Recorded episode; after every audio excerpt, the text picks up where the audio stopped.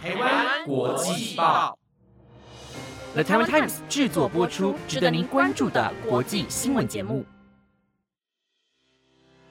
欢迎收听《台湾国际报》，我是佳苑，马上带你关心今天，也就是五月五号的国际新闻重点。台湾国际报今天要跟大家分享的第一则消息呢，就是跟肆虐全球将近三年时间的新冠肺炎相关的消息了。世界卫生组织 （WHO） 全球卫生专家小组在昨天开会，今天就正式宣布将蔓延全球的新冠病毒解除全球卫生紧急状态。解除全球卫生紧急状态，就代表朝新冠肺炎疫情的结束跨出了一大步。对此，WHO 表示，截至目前为止，这场疫情已经造成了全球至少七百万人死亡，使到全球的经济陷入混乱，并且肆虐全球的社群。但是，WHO 强调，新冠肺炎到现在还没有消失。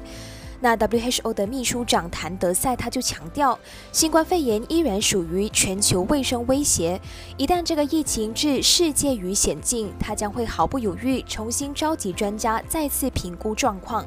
他也警告，出现新变异毒株的风险依然还在，所以全球的大家一定要小心应对。WHO 的紧急状态委员会于距今三年多前的二零二零年一月三十号，第一次宣布将新冠肺炎列入最高的警戒级别。WHO 希望借此机会来帮助聚焦国际社会对这个卫生威胁的关注，并促进国际之间对疫苗和治疗的合作。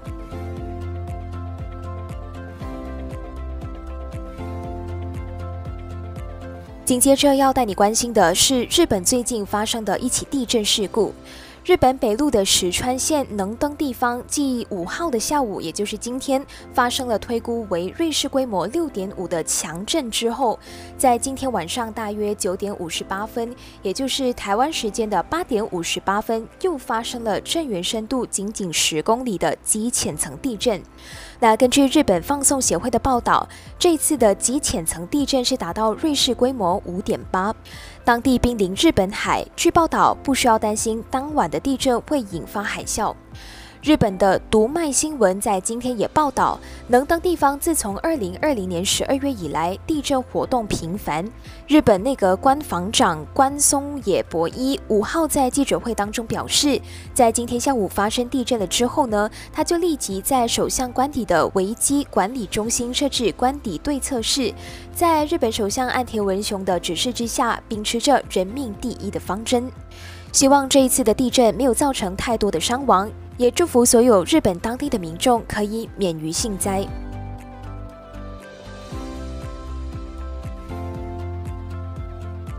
紧接着要带你关心的就是有关经济方面的课题了。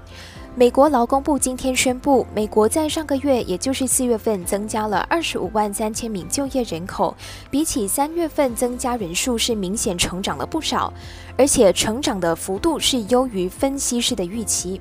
失业率呢，也从前月的百分之三点五降到百分之三点四。显然，劳动市场韧性并没有受到中央行持续升息而影响。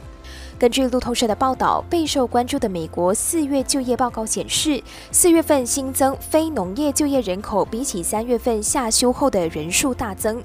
三月新增就业人数由先前公布的二十三万六千人显著下修到了十六万五千人。另外，四月份的新增就业人数也优于经济学家平均预估的十八万人。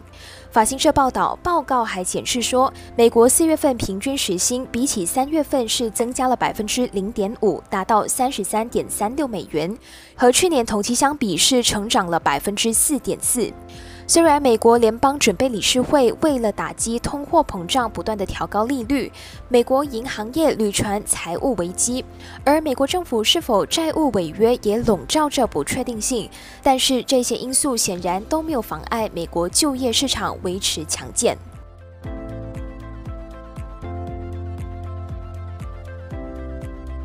紧接着要带你关心的是瓜地马拉火风火山爆发的最新进展。中美中最活跃火山火风今天爆发，喷出的浓厚火山灰云笼罩在瓜地马拉首都附近的城镇和农场的上空。截至目前为止，当局已经疏散了一千多人，并且关闭通往世界遗产安蒂卡的一条路。瓜国民防官员科西奥表示说，火山脚下附近五个社区的一千零五十四位的民众已经疏散撤离，并且已经搬迁到了体育馆来避难。之后呢，经过全面的估算，撤离的人数还可能会继续攀升。瓜地马拉紧急事务处理署指出，这座名叫做火峰的火山正喷出火山碎屑流，并以极快的速度沿着火山体侧面流了下来。在此呢，也希望这次的火山爆发事故不会造成当地人数的伤亡。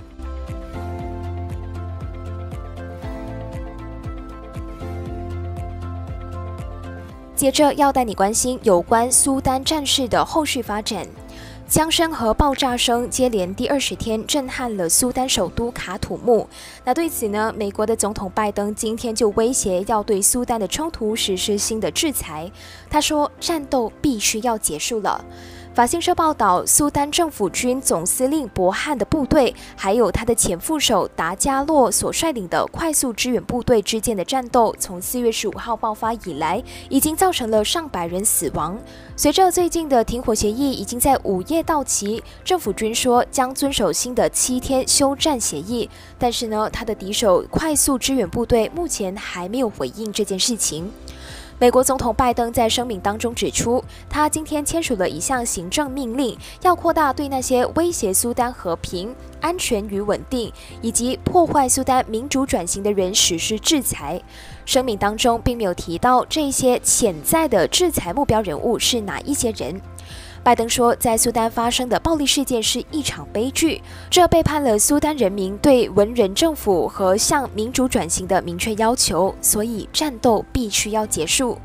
在最新的所谓停火生效后的几个小时内，卡土木的目击者通报，黎明时街道上发生爆炸和交火。而根据非政府组织武装冲突地点和事件资料组的统计，截至目前为止，这场战斗已经在苏丹各地造成了大约七百个人死亡，其中大多数在卡土木和西部达福地区。